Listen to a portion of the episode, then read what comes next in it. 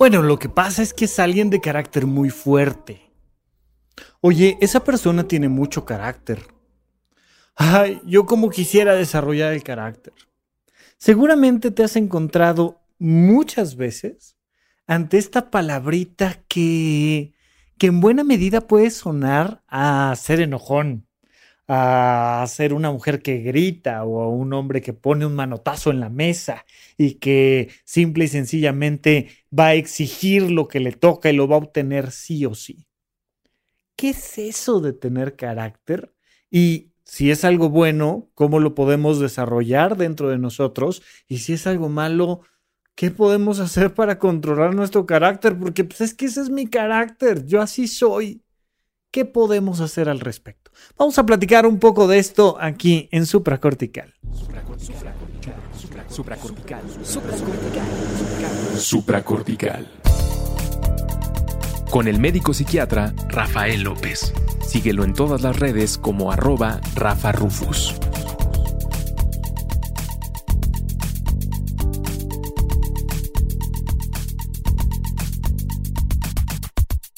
Bienvenidos a Supracortical, yo soy el doctor Rafa López y el día de hoy, como todos los episodios de Supracortical, surge de una propuesta que me hacían por ahí en redes sociales. Oye Rafa, ¿por qué no platicas un poco de el carácter? ¿Qué es ser una persona con un carácter fuerte o qué es ser una persona que tiene un buen carácter? ¿Qué es eso del carácter y cómo se desarrolla el carácter? Mira, es muy interesante porque para empezar, la gente le llama de la manera que quiere a lo que se le antoja. Recordemos que los seres humanos nos comunicamos a través de lenguajes no verbales y verbales y vamos haciendo códigos sociales que van significando cosas. Recién estaba em, en una entrevista en la televisión hablando de trastorno bipolar y entonces comentaba yo cómo la gente le ha llamado bipolar algo que nada tiene que ver con el trastorno bipolar. Una persona que rápidamente cambia de estado de ánimo, que estaba muy contenta y que de repente ya se enojó y ya gritó y ya rompió cosas o ya se puso a llorar y dice, no, es que es bipolar. nada tiene que ver con lo bipolar, pero la gente se adueña, toma una palabrita y se adueña de ella y la usa como se le antoje. Eso es lo normal, por más que desde hace unos años para acá sea yo un gran defensor de la gramática, la ortografía y el adecuado comunicarnos de forma escrita y verbal. Y por más que haya muchas más personas, entre otros varios de mis escuchas, que ah, como molestan con que si uno se equivocó con un punto o una coma, por más que nosotros los que defendemos el lenguaje nos parezca importante el expresarnos adecuadamente, la verdad es que el lenguaje es propiedad de quien habla. Y si alguien agarra y toma una palabrita y le da un significado a esa palabra y otras personas juegan el mismo juego, pues esa palabra significa lo que ellos dijeron, aunque estén en un error. El tema del carácter es um, algo que proviene de la psicología y que no se puede entender claramente si no comprendemos que el contraste al carácter es el temperamento. Tú naces con un temperamento y desarrollas un carácter, una forma de ser. Tu forma de ser tiene dos partes, tu temperamento y tu carácter. El temperamento es innato, naces con el temperamento. Y hay diferentes tipos de temperamento, no me voy a detener ahorita mucho en eso, de hecho, por ejemplo, todo el curso 3 de semiología de la vida cotidiana tiene que ver con este actante biológico, con este yo que nací y que no tiene una posibilidad de elegirse, decir, ay, yo quiero tener tal temperamento, yo quiero ser de tal manera. No, así eres, naciste, punto, se acabó. Ahora desarrolla lo que tienes positivo de ese ser que eres de nacimiento y matiza lo negativo, porque vaya que todos tenemos nuestras partes negativas. El temperamento es algo con lo que naces. Lo puedes ver desde el cunero, desde el primer instante en el que un bebé nace, ¿no? Lo pones, lo secas, lo vistes y lo pones ahí en el cunero y vas a ver personalidades muy diferentes, vas a ver una manera de ser muy diferente entre los bebés. Y los que están acostumbrados a convivir con este tipo de individuos de, unos cuantos centímetros de tamaño, saben perfectamente distinguirlos. Y te dicen, no, este bebé es muy así y el otro bebé es muy asado. ¿Y, ¿y quién le enseñó a ese bebé a ser como es? Nadie. Así nació. Ese es su temperamento. Pero a lo largo de la vida, los siguientes 80 años, los siguientes 90 años, esa persona va a ir desarrollando un carácter. Por supuesto, ese carácter tiene mucho más que ver en las etapas tempranas que más adelante suele haber pocas modificaciones. Si no te metes propiamente a un programa del desarrollo de tu ser, eh, si no te pasa alguna situación trágica que te cambia por completo tu manera de pensar, tu, tu sistema de pensamientos y creencias, pues lo normal, ya sabes, es que genio y figura hasta la sepultura. Lo normal es que una persona, así como es, así siga siendo a lo largo de su existencia no se modifica mucho, pero en etapas eh, tempranas, los primeros tres años de vida, los primeros siete años de vida, los primeros 21 años de vida, pues son muy importantes. Más los primeros tres que los primeros 21, no sé si queda claro, pero conforme vas viviendo una serie de experiencias y dependiendo de la familia en la que naces, dependiendo del, del tipo de padre que tienes, dependiendo de, de, cómo era tu maestra de la primaria, dependiendo de el clima en el que vivías, por ejemplo, ¿no? Se va, se va creando un carácter diferente si naciste y creciste en Monterrey, Nuevo León, o si más bien naciste en Brasil, o si más bien naciste en, yo no sé en dónde, ¿no? Y por más que, que de repente sea un poco medio en broma, medio en serio, te das cuenta de que efectivamente el clima cambia mucho a las personas en su forma de ser. Y hay grupos sociales mucho más fríos y más duros, ¿no? Les, les he platicado en alguna ocasión, tuve la oportunidad de pasar unos días en Islandia. Islandia, que es una islota conquistada por vikingos. Eh, un, día los, los vikingos del norte de Europa viajaron en barco hasta Islandia y se toparon con un pedazo de piedra a mitad del océano. Básicamente e, e, es, un lugar donde hay muy pocas cosas y, y, padecieron situaciones bastante complicadas a lo largo de, de ese recorrido. Y llegas a Islandia y no te encuentras así como en Cancún o como en Acapulco, quien te dice, oiga, le muevo la panza. Nada. La gente es fría, es seca, es amable, es respetuosa. Gente muy guapa además, hombres, mujeres muy atractivos, grandotes, fuertes, pero fríos. Y entonces vas pasando y vas viendo el impacto de la publicidad. Y me acuerdo mucho, había una tienda de, ropa y en esa tienda de ropa o sea, había un letrero enorme, un, cartel enorme, con una chica en una chamarra súper gruesa y decía Islandia, dos puntos. En un día agradable, nuestro mar está a menos 5 grados centígrados. Ya, y la veías con esta chica con una cara seria viendo hacia la cámara y, y te vas dando cuenta cómo la personalidad, la forma de ser, cambia por el clima. Mientras te vas a climas más extremos, pues vas a ver cambios más extremos. Pero no solo eso, hay todo un tema de mentalidad y de nacionalismo, por ejemplo, ¿no? Y te das cuenta de cómo es muy diferente la manera de ser de los mexicanos por mexicanos a la manera de ser de los eh, estadounidenses por estadounidenses porque resulta que el nacionalismo que tienen unos y el nacionalismo que tienen otros es muy distinto o nuestros rituales religiosos y vas viendo cómo las personas cambian dependiendo de la región donde están. De ahí aquel, aquel viejo refrán de a la tierra que fueres, haz lo que vieres, porque en cada tierra en la que vas, en cada punto geográfico o en cada momento, pues te vas a encontrar con situaciones muy diferentes. Mira, hay estudios sociales, por ejemplo, que analizan las condiciones del terreno a través del lenguaje que se encuentra escrito por X o Y comunidad. Entonces, si te encuentras una palabra como tiburón, pues evidentemente significa que ese grupo social convivía con costas donde encontraban este tipo de animales.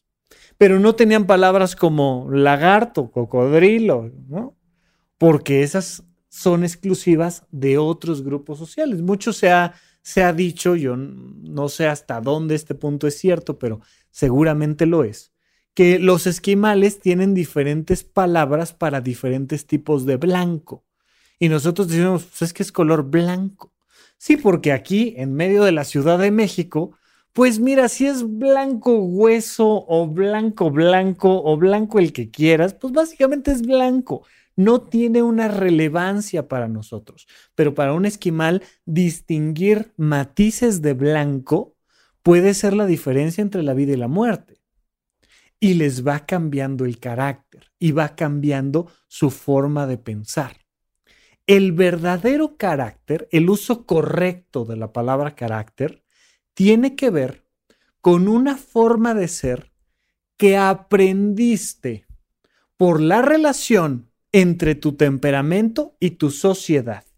Es decir, por la personalidad con la que naciste y por tu interacción con el clima, con la sociedad, con la televisión, con el Internet, con tus amigos, con tu familia, con tus maestros, todo eso va generando un carácter, una personalidad que aprendiste a lo largo de la vida.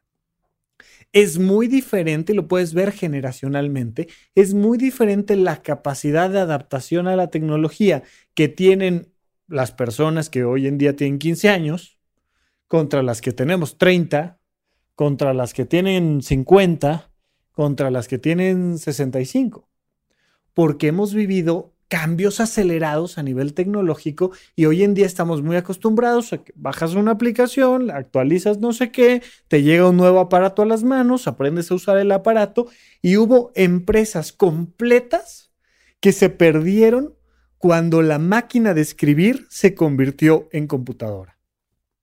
Más de una persona se ha sentado conmigo frente a frente a decirme, a mí se me acabó la vida el día que llegó la computadora. Y pasar de una máquina de escribir, a mí ese nombre además me fascina. Un aparato que escribe, una máquina de escribir.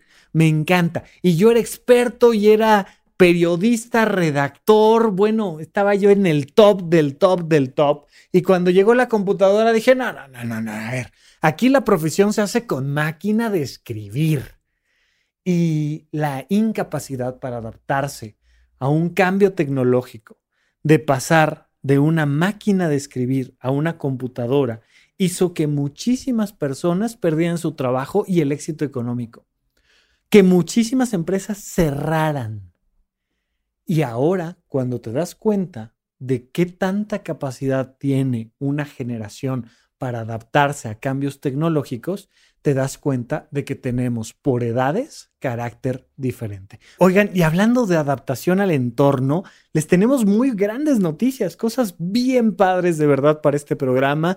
Eh, espero que le dé mucho gusto al público de Supracortical. A nosotros de este lado del micrófono nos tiene muy contentos. Les quiero contar brevemente. Hace muchos años, hace en la prehistoria de Supracortical, hice yo un pequeño podcast del cual nada más aventé tres o cuatro episodios, ¿no? Una, decena de episodios tal vez.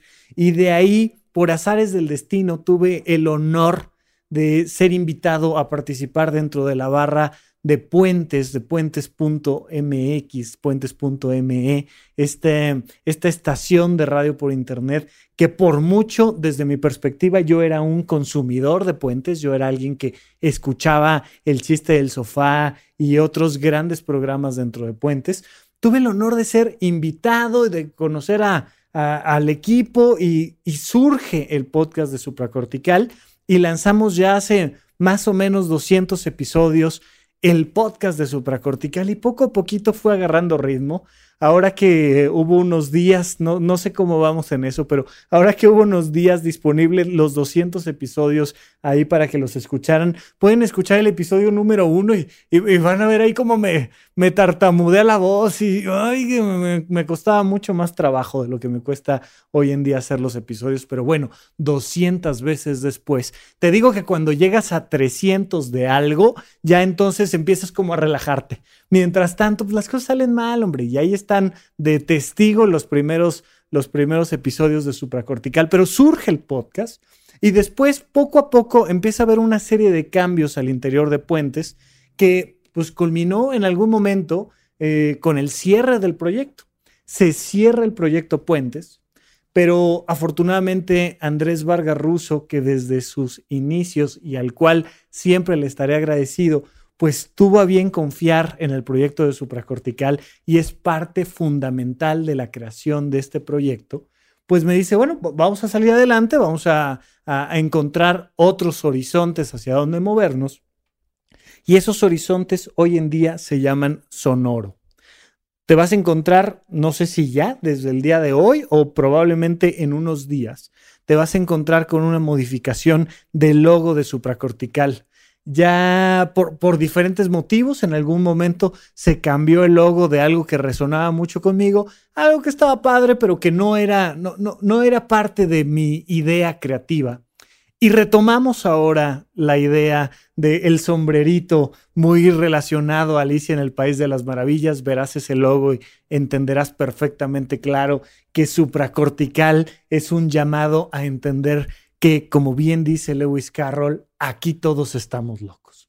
Surge esta nueva posibilidad y yo estoy muy agradecido con Sonoro que está confiando en este proyecto. Les he dicho desde siempre, Supracortical, este podcast donde hablamos de nuestro sistema de pensamientos, de nuestras emociones, de todo lo que nos rodea como seres humanos, pues depende uno de que yo tenga el tiempo, la energía y la economía para echar a andar este proyecto. Pero todo lo demás que hace que realmente exista, pues depende de ti, del público que nos escucha y que toma estos, estos programas y los comparte. Y en medio de esto, gente valiosísima que nos está ayudando a que esto tenga pilares grandototes y nos permita crecer cada vez más. Y el día de hoy, sonoro y por supuesto bajo la capitanía, insisto, de Andrés Vargas, pues vamos a seguir adelante con el podcast de Supracortical. Quería informarte, también invitarte a que sigas platicando conmigo en arroba con doble R en medio en todas las redes sociales. Ahí estamos con, con contenido diverso y distinto para que podamos seguir platicando. Bien, pues estos son parte de las adaptaciones que vamos teniendo y así va cambiando el carácter. El carácter se va formando a lo largo del tiempo, pero a lo que la gente le llama carácter es más bien a la manera en la que resuelves un problema. Y ah, de, de manera un poco diferente, pues mucha gente le llama carácter a ser enojón. Como, como las personas que se enojan, que gritan, que ponen un manazo en la mesa son muy llamativas, la gente las tiene muy identificadas. Tú sabes claramente, simplemente por la manera de caminar de alguien, que, pues, que, el jefe ya llegó al trabajo, que la jefa ya llegó al trabajo. Y de repente nada más escuchas los tacones, clac, clac, clac, clac, y vas escuchando el peso de la pisada desde el estacionamiento. dices, chin, ya llegó la jefa. y, y la gente lo identifica muy claramente. Eh, si te echas un clavadito a, esta película fantástica de Pixar, Inside Out, donde vemos a las diferentes emociones, pues nos damos cuenta de que dentro de nosotros habita tanto el enojo como la tristeza, como la alegría, como el miedo, como no. O sea, allí están nuestras emociones. Y las personas tienen un predominio en su personalidad, pues que también va así, o sea, hay el que, el que es callado, el que es lindo, amable, penoso, hay el que es relajado y cuenta un chiste y medio danza y baila y vuela mientras camina y, a todos hace reír. Y, y hay personas de una personalidad mucho más dura, más aterrizada, más práctica, más rígida, más rápida. Y aunque ahí están todas las personalidades, y aunque podríamos hacer N cantidad de clasificaciones del ser humano, desde por su signo zodiacal hasta por su nacionalidad, pasando por lo que quieras, y, ahí están todas las personalidades habidas y por haber, la gente identifica y caricaturiza mucho los enojos y particularmente a la gente enojona, que es gente de predominio negativo, que tiene una, una capacidad para ver lo malo que, le sucede al entorno bueno, que, que puede ver las desventajas de las ventajas. Y que entonces todo es, ay, ¿esto por qué? Y esto está mal y no puede ser, y mira, y qué barbaridad, y qué horror, y, ¿no? Y tienen este predominio de ver primero a bote pronto todo lo negativo, el punto negro de una imagen. Y luego, además, llenos de energía y entonces manotean y vociferan y gritan y usan groserías y... Y a eso la gente le ha llamado carácter. Espero que con el bloque pasado quede claro que nada tiene que ver eso con el carácter. Pero de manera paralela, hay otra cosa a la que la gente le ha llamado carácter, que es la posibilidad de resolver sin miedo, rápido fuerte un problema al que te enfrentas. Y entonces vemos gente de mucho carácter, porque en medio de una pandemia se pone en un podio y dice, las decisiones van a ser estas y se van a hacer de esta manera. Y lo hace tranquilo, amable, ah, en algún momento hasta sonriente, pero tiene la posibilidad de decir, esto se va a hacer así. Y puede ser una jefa de familia, una mujer joven o no tan joven, que de repente dice, a ver, vengan para acá, Esto se va a hacer así. Y lo vamos a resolver de esta manera. Y tranquilos, yo voy a hablar con él. Y uno dice, wow, es que tiene mucho carácter. Y tenemos entonces estas dos perspectivas. Si no entendemos claramente estas tres definiciones de carácter, a la hora de platicar del carácter nos vamos a confundir. Está el término formal, psicológico, de la personalidad que vas adquiriendo a lo largo de la vida. Está este término más coloquial de una persona enojona y que vocifera y grita. Y está este otro tercer carácter que es un carácter más resolutivo, más de una persona que no tiene miedo, en la que puedes confiar y en la que de repente ante una situación de crisis dice, se hace esto. Y sabes qué, voy a exigir mis derechos así. Y lo voy a hacer de esta forma. Y, y muy claro y muy franco. ¿Por qué es importante? Porque yo quiero que tú analices qué concepto tienes tú del carácter. ¿Qué es para ti el carácter? ¿Es algo bueno? ¿Es algo malo? ¿Es algo técnico? ¿Es, eh, ¿Sabes de psicología y entonces tú piensas en términos diferentes el asunto del carácter, pero para que a la hora de hablar de esto y dejarlo ahí sobre la mesa, cada quien pueda tomar lo que le toca. Si nos dedicamos solamente a analizar a las personas cuyo carácter, cuya manera de responder ante el mundo es violenta y agresiva, nos vamos a encontrar con que es algo que vale la pena matizar Sí, probablemente más que tu carácter es tu temperamento. Naciste con un temperamento de mucha energía, con un predominio en el análisis y la observación de elementos negativos en la vida. Y, sí, pasa. Pero, ¿cuál es el problema? Pues el problema es que te llevas, como decimos aquí en México, te llevas entre las patas, te, te llevas entre las ruedas del tren a la gente que más quieres, cuando cuando tienes este tipo de respuestas agresivas. ¿Es algo que vale la pena matizar? Sí, definitivamente es algo que vale la pena matizar.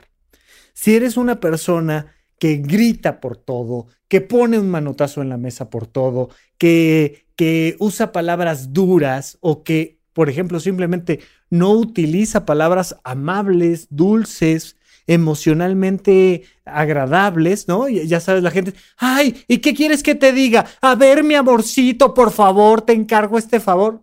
Sí, sí, eso quiero que me digas. Y además quiero que me lo digas con otro tono, ¿sabes? Quiero que me lo digas con otro ritmo. Son personas naturalmente enfocadas en los resultados prácticos de las cosas. Y por tanto, como un cirujano que está operando y que dice pinzas, no te dice, ay, serías tan amable de este, alcanzarme las pinzas, por favor. No, te dice pinzas. Ya, en, en un tono claro, bien verbalizado, y no está siendo grosero, está siendo enfático. Y te está diciendo pinzas, gasas, este, ¿no? Algo, te, te da la indicación y ya.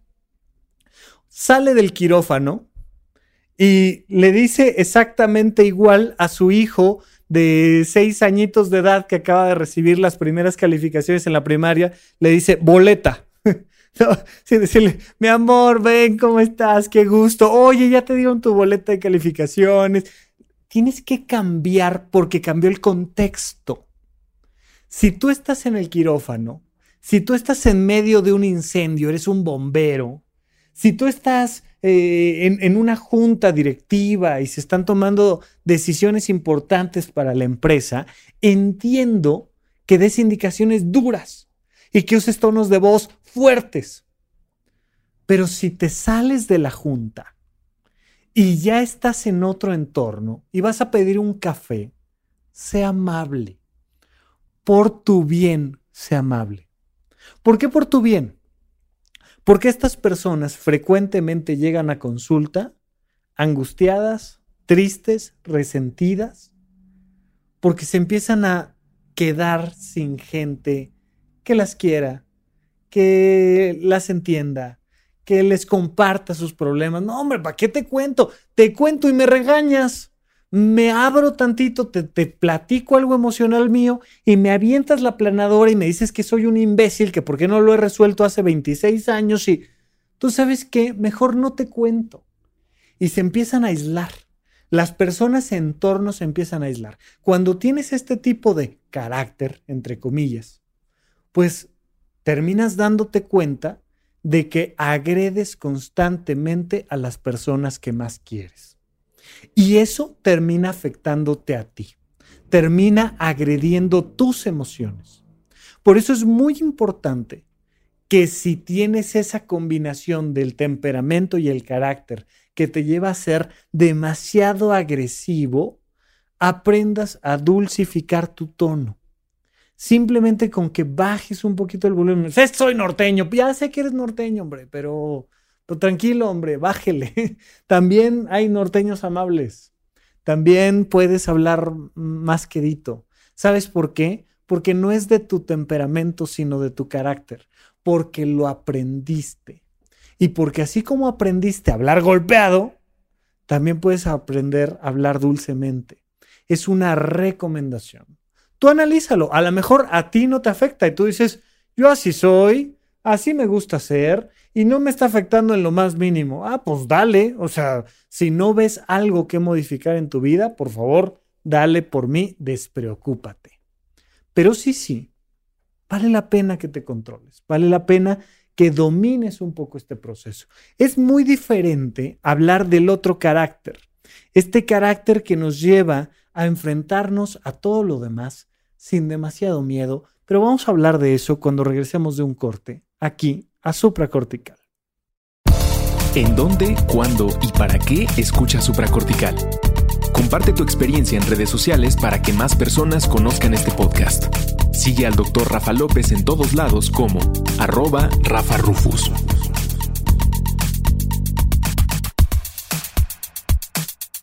Estamos de regreso con ustedes aquí en Supracortical y antes de irnos estábamos platicando de estas tres acepciones de la palabra carácter, ¿no? El carácter que es esa personalidad que se te va formando desde la perspectiva psicológica, pero también ese mal carácter, una persona con mucho carácter que es enojona, gruñona, y esta tercera de una persona que tiene un buen carácter, pero que los demás reconocen porque tiene mucho carácter.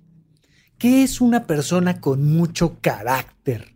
Pero desde esta perspectiva positiva. Pues alguien con mucho aplomo, alguien con mucho temple. Fíjate lo curioso, cómo los seres humanos tomamos palabritas de otro universo, de, de otro ámbito de la vida, para explicar cosas que suelen ser un poquito más complicadas de explicar en otro contexto. Por ejemplo, el aplomo, es decir, esto que tiene que ver con el peso. Alguien que tiene mucho aplomo es alguien con mucho peso, con mucha presencia, alguien que tiene los pies muy bien plantados, muy bien puestos en la tierra. Alguien con mucho carácter es alguien que no es un soñador, que no anda en cosas abstractas, y mucho menos que va a salir corriendo y volando a la primera de cambios es alguien que cuando llegó se adueñó del espacio. ¿Por qué? Porque tiene mucho aplomo. ¿Cómo podríamos explicar eso de maneras un poquito más claras que nos permitan entender el trasfondo psicológico? O esto que te decía yo, el temple. Pues en realidad lo que se templa no es una persona, tú no templas a una persona, templas un acero, por ejemplo. Y entonces sometes al acero a ciertas temperaturas para combinarlo con carbón y con una serie de circunstancias químicas que te permiten garantizar que es un acero mucho más resistente. ¿Resistente a qué? A lo que sea, básicamente a un conflicto. Cuando tú le pegas con una espada de acero templado a otro objeto, pues es mucho más probable que el otro objeto se rompa o se corte y no que se maltrate la espada. ¿Qué es una persona de mucho temple? Pues una persona que ante un conflicto no se va a lesionar, no se va a romper, no va a huir. Una persona que puede enfrentar el conflicto de manera íntegra, por ejemplo, ¿no? Que no, no, no va a ser fácil que traicione o que mienta o que, que no va a caer en lágrimas, desplomado. No, es una persona con aplomo, es una persona con temple, es una persona con carácter. Vamos a tratar de aterrizarlo un poco más para que quede claro que al final de cuentas esto a lo que la gente le llama tener carácter desde esta perspectiva positiva es una persona que se distingue por su inteligencia emocional, intelectual y física. Recordemos que la inteligencia es la capacidad de resolver un problema. Cuando tú le quieres medir la inteligencia a una persona, le pones una serie de problemas a resolver. Oye, ven, quiero ver qué tan inteligente eres. A ver, este, descíframe este acertijo o ármate este rompecabezas o le pones un problema enfrente y normalmente ves qué tan rápido o cuántos errores comete en el proceso de resolver el problema. Mientras más rápido eres y mientras menos errores cometes, pues más se asume que eres inteligente. Pues existe una inteligencia cognitiva, racional, y existe una inteligencia la que todos entendemos. Oye, ¿qué tan capaz eres de resolver un acertijo? Pues qué tan inteligente eres. De repente en la vida cotidiana todo el tiempo, de hecho, nos estamos enfrentando a problemas. Oye, necesito regresar a mi casa y no tengo dinero. Pues es un problema. Y te pones a pensar. Le hablo a alguien, pido un aventón, este, les pido allá que me manden un Uber, detengo un taxi le digo que allá le pago. Empiezo a pensar cómo resolver el problema de quiero llegar a mi casa y no tengo dinero ni traigo un auto. Y es un problema. Y es un problema intelectual.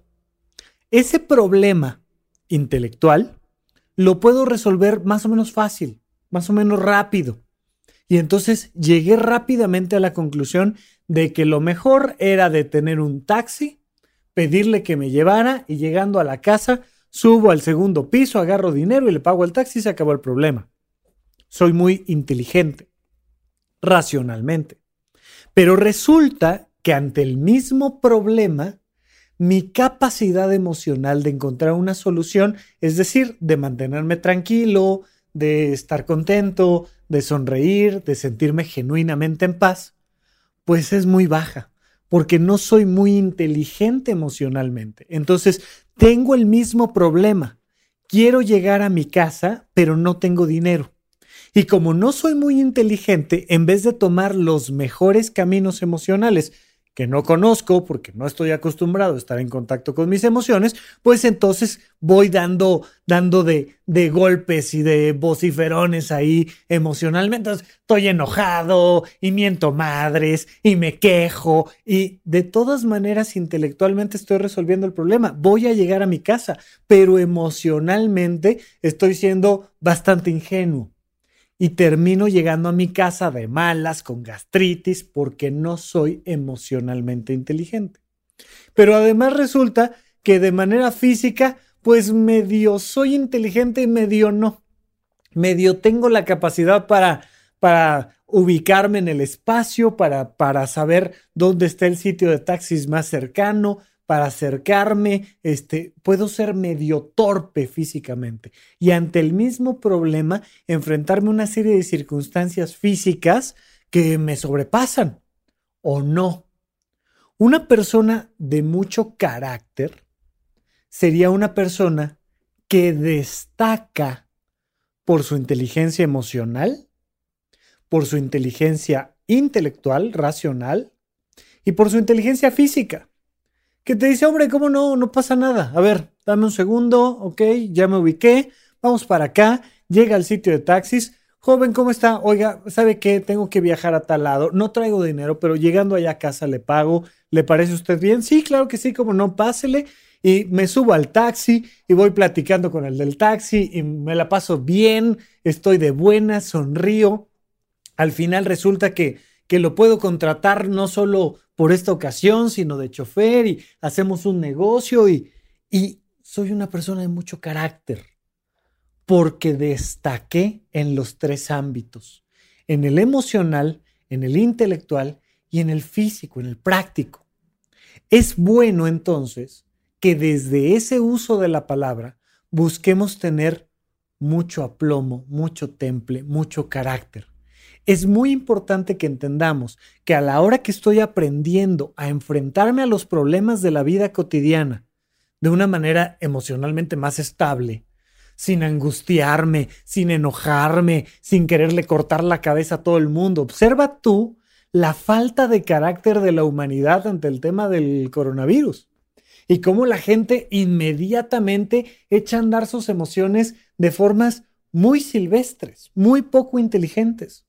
Y aunque al final de cuentas la parte práctica es la misma, oye, por favor, quédate en casa, por favor, no te andes acomodando el cubrebocas, no te agarres la cara, aunque de manera práctica las indicaciones son las mismas, la gente emocionalmente no responde de la mejor manera. Busquemos entonces todos ser una persona de carácter. Busquemos entonces todos ser una persona inteligente. Busquemos todos responder en nuestros ámbitos donde sí podemos controlar la vida, ya sabes que lo único que sí puedes controlar son pensamientos, emociones y acciones. Entonces ahí es donde debes de sacar el carácter. Es curioso porque sí, eso se aprende a hacer. Por tanto, estamos cerrando el círculo. Efectivamente es algo que tiene que ver psicológicamente con tu carácter. Es algo que se desarrolla vamos dejando de lado esta idea de, no, hombre, yo así soy, yo miento madres y ya, y este, y me vale, y, ok, pero tú mismo podrías vivir mejor, podrías ser más inteligente si te vas entrenando constantemente. La primera manera muy clara de desarrollar esta parte emocional es observa tus emociones y observa cuando te enfrentas a un problema, porque Cuando no, pues, está muy fácil. Oye, me fui a un retiro de meditación de silencio absoluto a la montaña y solo se escuchaban los pajaritos. Pues ahí está más o menos fácil este, mantener las emociones estables. Pues lo interesante es en las redes sociales, lo interesante es estando en el metro, lo interesante es en el transporte público, lo interesante es en la vida diaria cuando llegas a casa o cuando estás encerrado durante tres semanas con tu familia. ¿Qué haces emocionalmente? Te observas. Ante toda situación complicada, observa tus emociones. Punto número uno. Una vez que observes tus emociones, pregúntate siempre, ¿será la mejor manera emocional de responder ante el problema? ¿O tendré una mejor opción? Ya las personas que se observan están muy por encima de la mayoría del planeta, ¿eh? te lo digo desde ya. Si además llegaste al paso número dos, que es preguntarte y decidir cómo vas a responder emocionalmente, bueno, estás en otro mundo. Y si logras además mantenerte tomando siempre las mejores decisiones emocionales, entonces ya estás en otro universo, ya alcanzaste la iluminación. Vamos para allá, todos estamos en búsqueda de tener el mejor carácter, porque el temperamento con ese naces, ese ya lo traes, pero ve desarrollando tu inteligencia emocional. También ve desarrollando tu inteligencia racional. Y entonces procura que todo lo que aprendas sea útil y que todo el tiempo estés aprendiendo. Si todo el tiempo estás aprendiendo y todo lo que aprendes lo utilizas para saber resolver más rápidamente un conflicto, pues entonces eres más inteligente racionalmente. ¿Sí? Y el último punto es mantén tu cuerpo. Por eso siempre les digo, coman bien, hagan ejercicio, duerman, descansen porque es importante que el cuerpo sea flexible, sea fuerte, sea hábil. Cuando tú logras desarrollar estas inteligencias, pues entonces te estás realizando y entonces te estás convirtiendo en una persona que naturalmente los demás van a admirar. No lo estamos haciendo por admiración, pero se nota inmediatamente cuando te enfrentas a una persona que la ves responder ante un, ante un conflicto y que responde tranquilo, pero de forma inteligente, racionalmente, y al mismo tiempo lo ves con este aplomo físico, lo ves fuerte, lo ves hábil, impresiona. Siempre impresiona.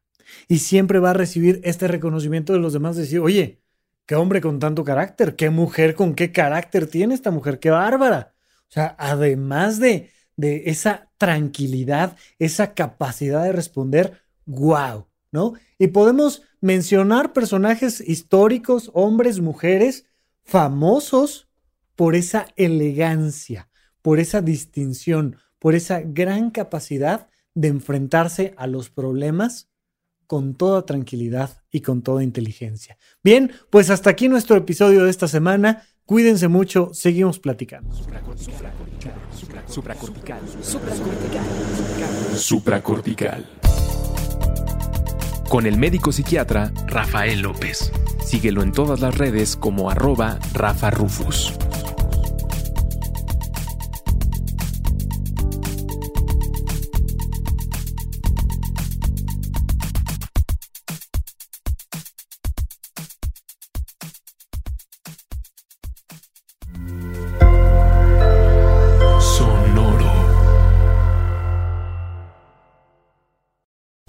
Lucky Land slots, you can get lucky just about anywhere. This is your captain speaking. Uh, we've got clear runway and the weather's fine, but we're just going to circle up here a while and uh, get lucky. No, no, nothing like that. It's just these cash prizes add up quick. So I suggest you sit back, keep your tray table upright, and start getting lucky. Play for free at LuckyLandSlots.com. Are you feeling lucky? No purchase necessary. Void where prohibited by law. 18 plus terms and conditions apply. See website for details. Buenos días, mi pana. Buenos días, bienvenido a Sherwin Williams. ¡Ey! ¿Qué onda, compadre?